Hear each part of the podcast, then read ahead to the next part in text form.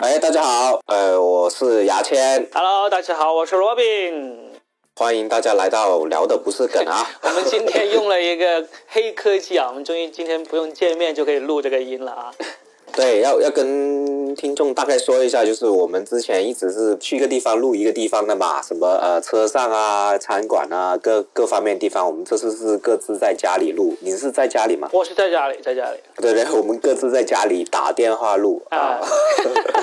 就我们现在就好像谈恋爱，你知道吗？我的妈呀！好恶心啊！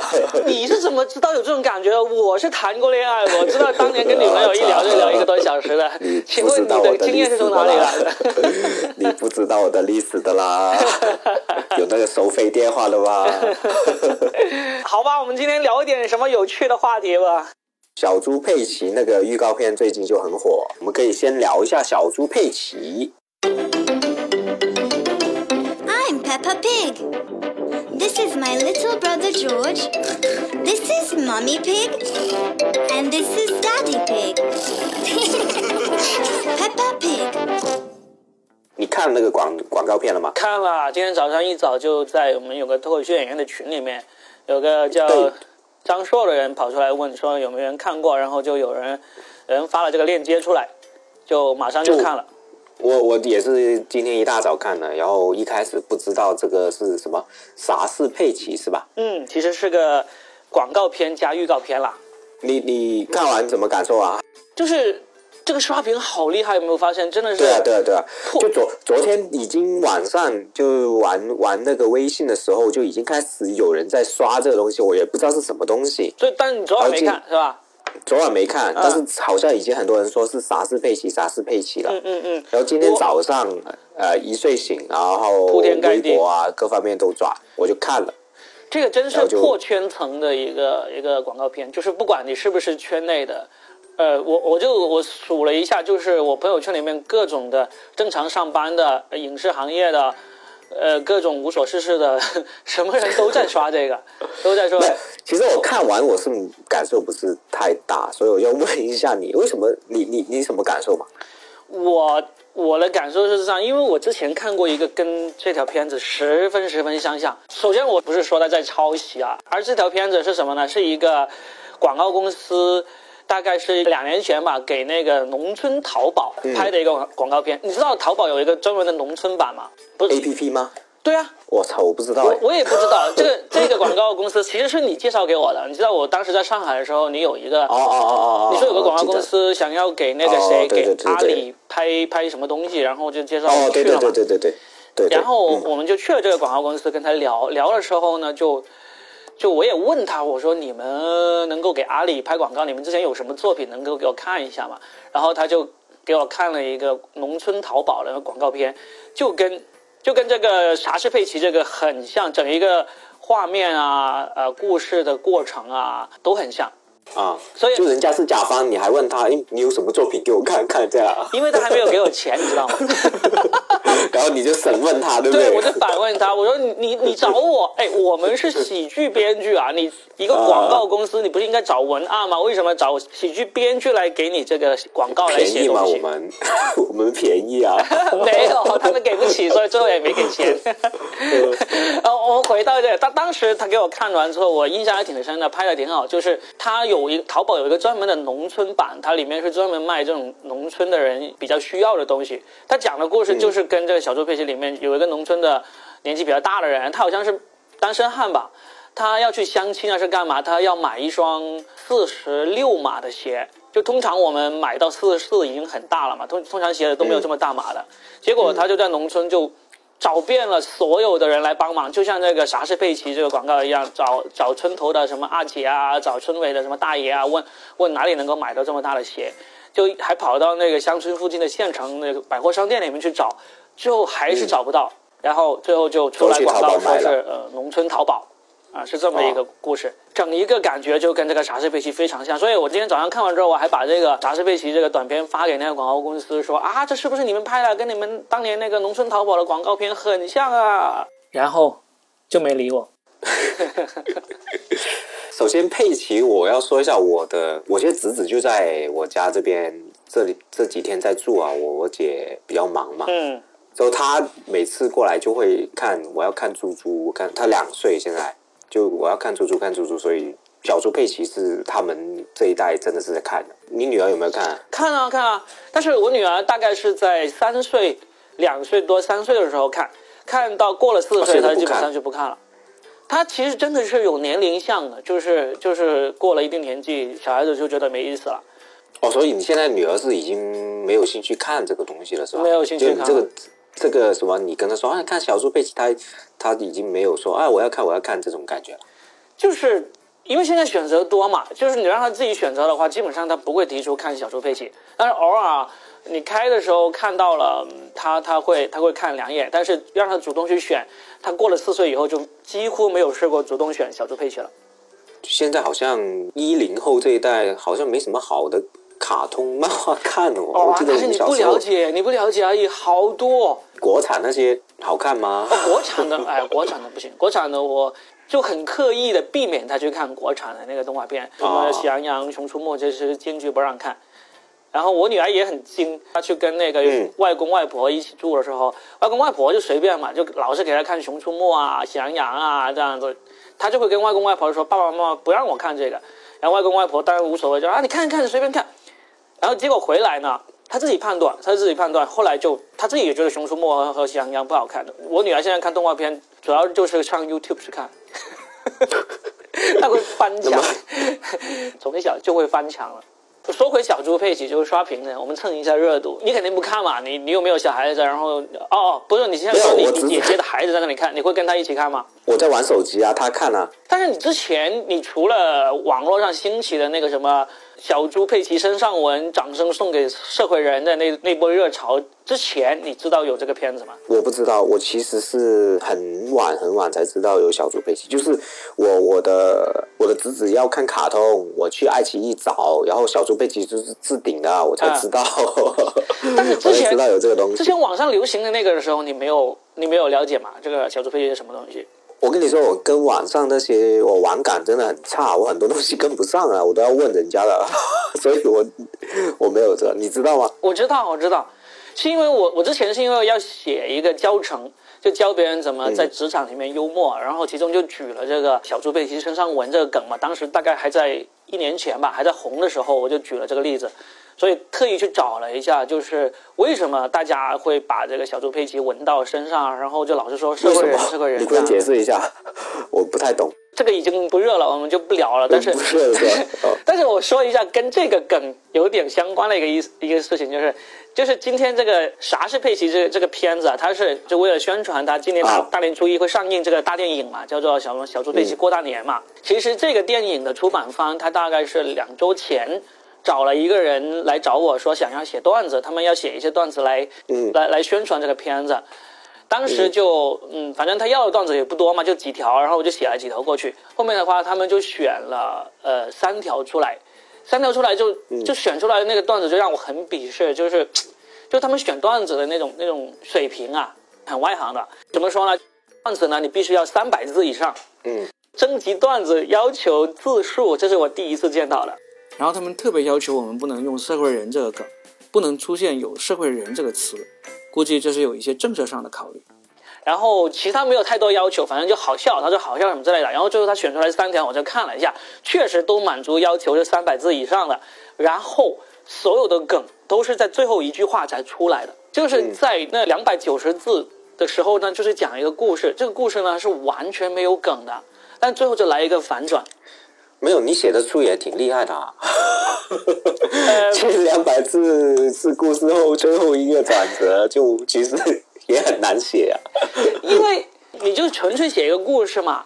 我我一直是想吐槽一下这个甲方，你你既然是为了段子，如果你这个故事，因为前面的故事其实它并没有要求多么引人入胜，多么一定能够抓住人，它就是最后要求一个反转。但是从我们讲脱口秀的人的角度看来，这个就是非常无效的一个段子。你你可能一整整一分钟的时间都是在讲一个不好笑的故事，然后到最后再出现一个反转，这个反转也不是什么很超级大的那种反转那种，但是就用了，他们就是这样选择。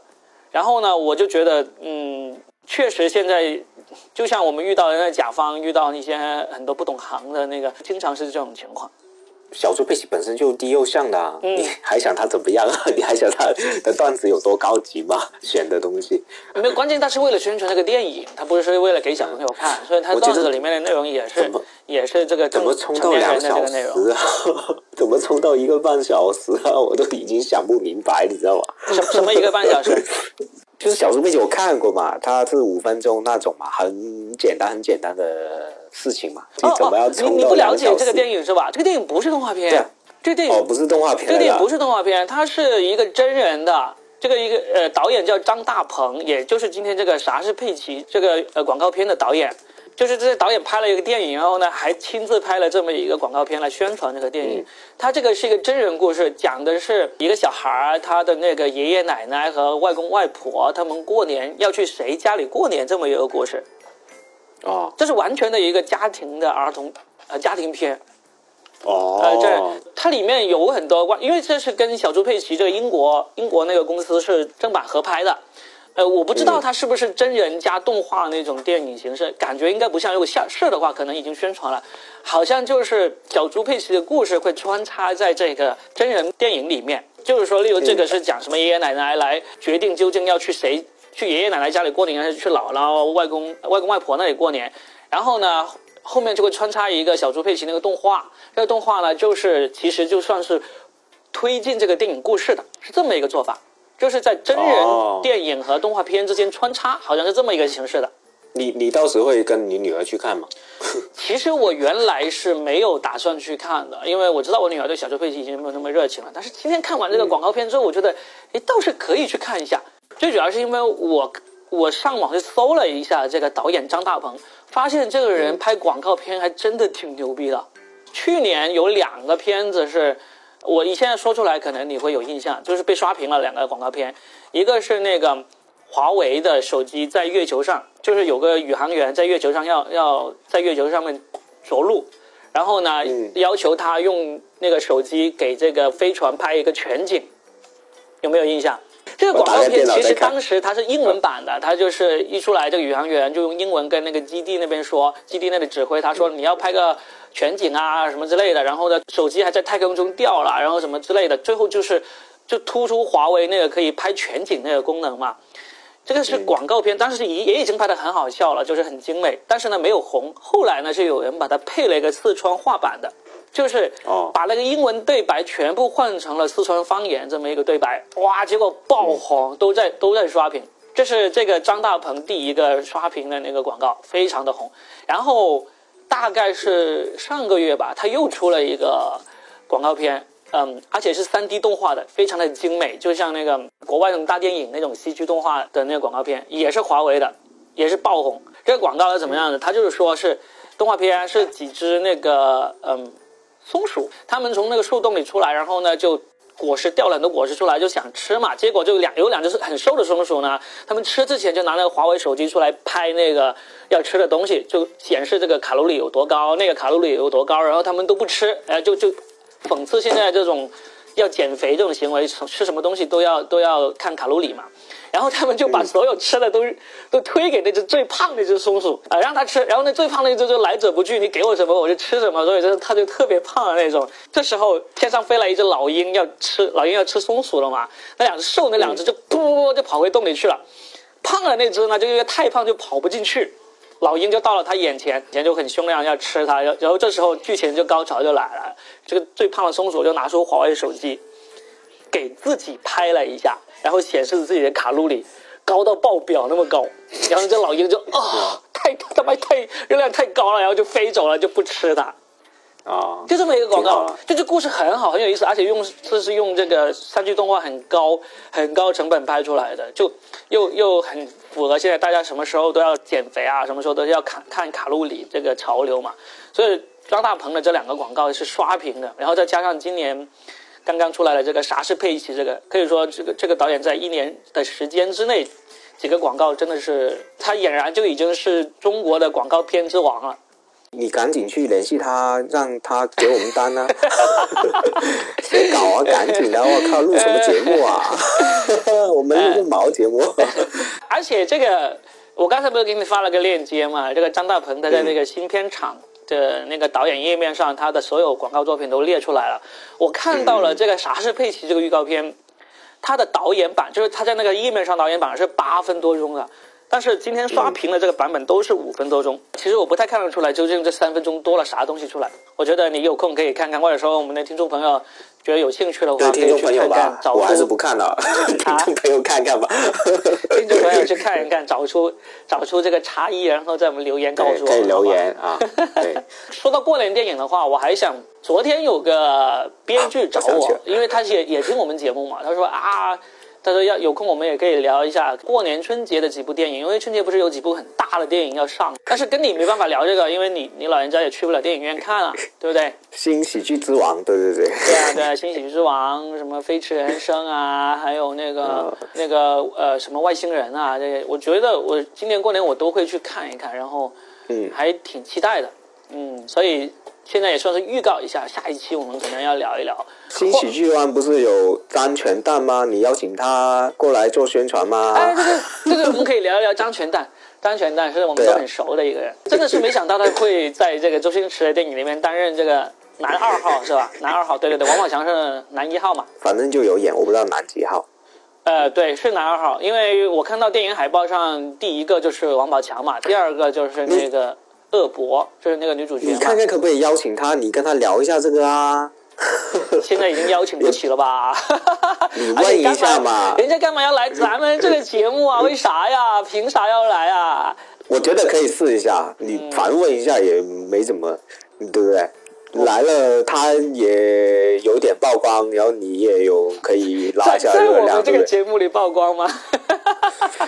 我没有，我看他现在在我们有加他微信嘛，他现在也挺积极在宣传自己的内容。我觉得你可以试一下，如果你有兴趣的话，反正就是聊一下，也是过年还是热点，对不对？很合适啊。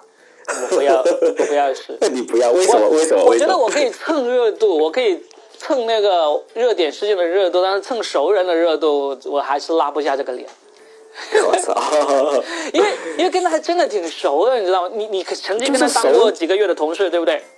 对，但是我就说你就是熟，你跟他说一声有什么啊？我就说一下，其实我是很嫉妒他的。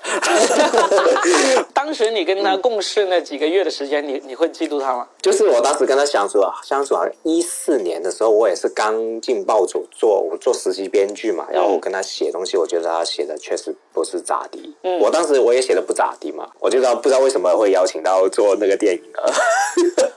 当 对当时是当时嘛，现在又不一样嘛。他的形象啊，他在那个视频里面爆酱就是那个那个周星驰那个爆将那个形象嘛，就那种那种感觉，特色演员嘛。酱爆吧，不是爆将吧？就是当时反正我当时看这个消息但是那个酱爆我就后来好像也没有红起来，他还远不如张全蛋红了，对不对？反正他这次肯定红的啦，嗯肯肯定不用说是吧？就就就算这部电影出街，应该他也会对红红上了上了一个台阶吧？身身价十倍了，真的是。因为当时张全蛋上吐槽大会第一季也算上了一点点台阶，但后来也没有继续往前走。他这，我觉得他这次上这个电影，应该才是真正的上了一个台阶。他其实，在深圳在线下跟我们玩了挺长一段时间脱口秀，就几乎有一段时间几乎是每周都过来参加那个开放麦。你讲的怎么样吧？他 实话实说，就是大家都是冲着他的名气来听。对，就是这种感受嘛，对不对？但是你开放麦一开始就很红，一开始就很炸的那种，毕竟还是很少很少的。然后他讲了大概有一年吧，现在又红起来、忙起来，他可能又不怎么来讲了。我我是这样觉得，啊，我们就讲深一点。我觉得喜剧演员嘛，特别是做喜剧的人，嗯你首先要有实力，嗯就是我现在我的观点嘛，嗯嗯，那你你要首先要实力啊，作品啊那些。所谓作品就是，比如说我们 stand up comedy，嗯你要有专场的作品，比如说啊四十分钟好好段子，三十分钟好段子，这是实力啊，我去哪里我都可以讲。嗯那我当时想看张全蛋，我就想，嗯，他的作品是什么呢？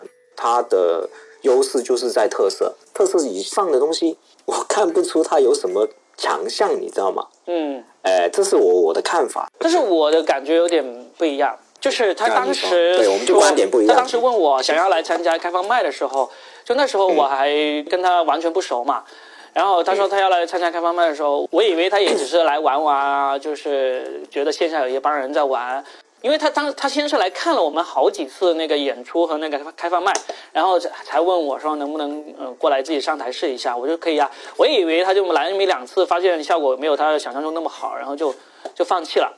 因为我们也见过很多这种当红的主持人啊，电台主持人、电视台主持人都来试过讲开放麦嘛，然后最后都 最后都放弃了嘛。谁有很多啊？梁欢也讲过呀，还有那个浙江台的陈欢啊，这些都讲过呀，对不对？然后深圳电台的好几个主持人也来也来讲过讲过开放麦啊，就是都是玩票一下。但是张全蛋他就来了之后，他自己也很明显能够。就是因为因为后来有一次我跟他喝酒，我有自己有问他说你自己感觉到观众对你认可吗什么之类的，他自己也说他说基本上只要他一讲那个暴走大事件，一讲王尼玛，一讲张全蛋，观众就有反应，就反应很好。但是，一旦不讲这些，反应就就马上就淡下来。我说这就很清很清晰啊，他就不会说陶醉在自己那种明星光环里面。然后然后其实我是特别。特别欣赏那种努力的人的，真的在后面有一段时间，他每次来开放麦的次数比我还要频繁，比很多人都要频繁。每周来，每周来，只要有空就来。而且你知道，暴走大世界在深圳，他们上班那个地方在蛇口啊，蛇口什么？蛇口赤湾啊。他来到那个呃罗湖或者来到那个福田中心书城这边讲的话，不管是开车还是坐车，都差不多要一个小时啊。嗯，所以就是挺佩服的。至于到后来在讲很多的时候，那时候我已经在上海，我没怎么听了，就是。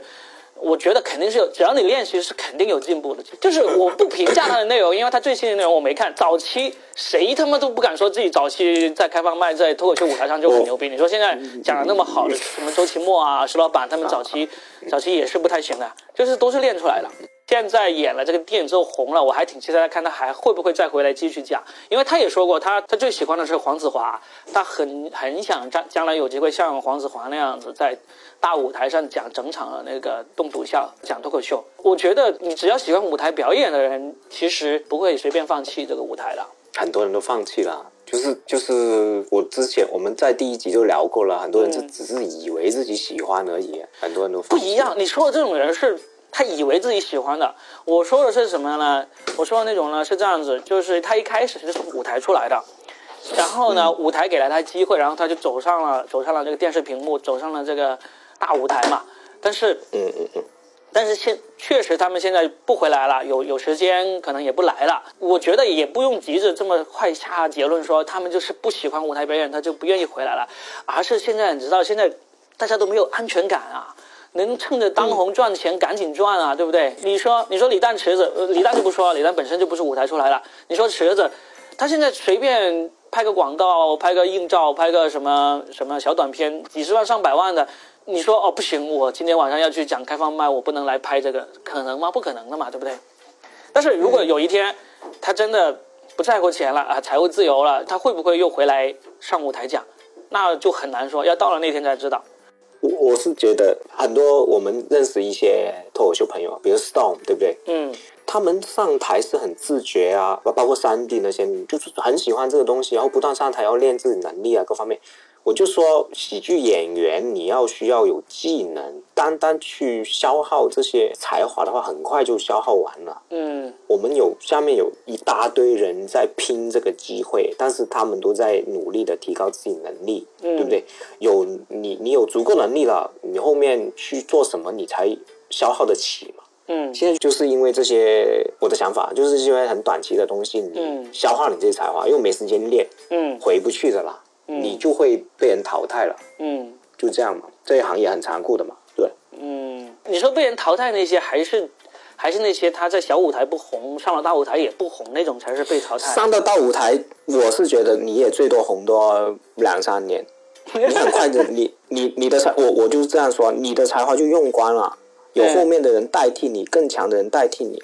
因为我看了很多美国啊啊日本那些喜剧演员，他们的竞争多强啊，没人是吃老本的。嗯，现在老实说，你现在张红那几个就是吃老本，你开放麦又不练，你又没什么技能，你你在干嘛嘛？嗯，对啊，反正我我我作为行业，我看见我就觉得，不是说谁不对谁不好，就是说。我觉得他们就红多两三年，嗯。我就下面把话撂在这了。其实，其实我觉得我跟你的观点也有点像，因为，嗯，你天天跑通告，天天上综艺的话，其实对于你，你就没有时间去锻炼舞台，就除非你转型咯，你可以就上上综艺拍广告，然后呢之后你就转型去做这个拍那个电影、拍电视剧就有可能。你综艺有一个咖是给你带来钱，给你带来带来知名度，但是你有就它时候就是它是变现的一种方式嘛，对不对？对啊，我的意思转型就是你要么你就转去拍电视剧、拍电影，要么呢就你还是回到舞台上，变成一个可以在舞台上锻炼自己的。你就像黄子华也是这条路嘛，他当时。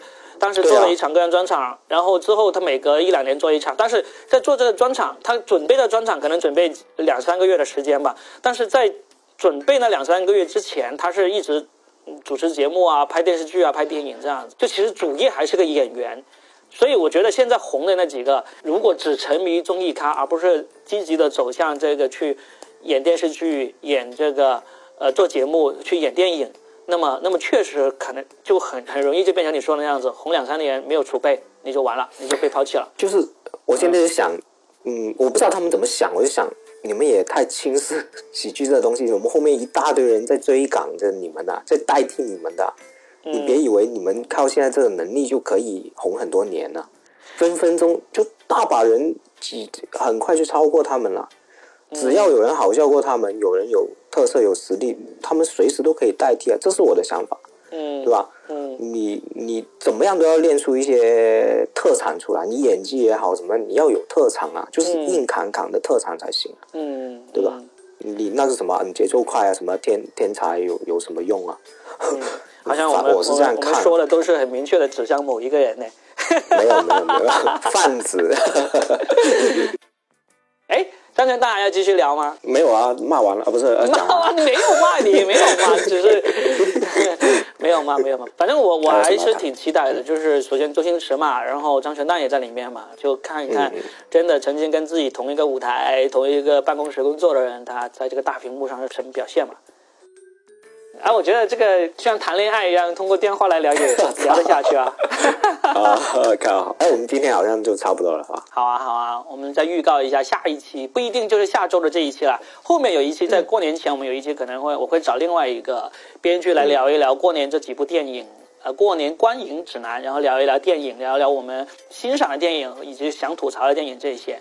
然后呢，如果你们特别怀念牙签的话，你可以强烈要求他说不，我只想听牙签，那就可以去留言啊，可以上他的培训班啊，马上就开班了，对不对？对对对，下一期是一月二十二号开班是吧？一月二十二号就我有个呃喜剧培训班，是微信建群那个线上培训班，有兴趣可以关注我的公号“牙签的千言万语”，两个签都是牙签的签啊。这期好像会搞点新花样，对不对？会邀请某个大咖来给讲一讲影视行业的一些事情，是不是？对，是我邀谁？请了一个很牛逼的一个制作人，这个人是谁呢？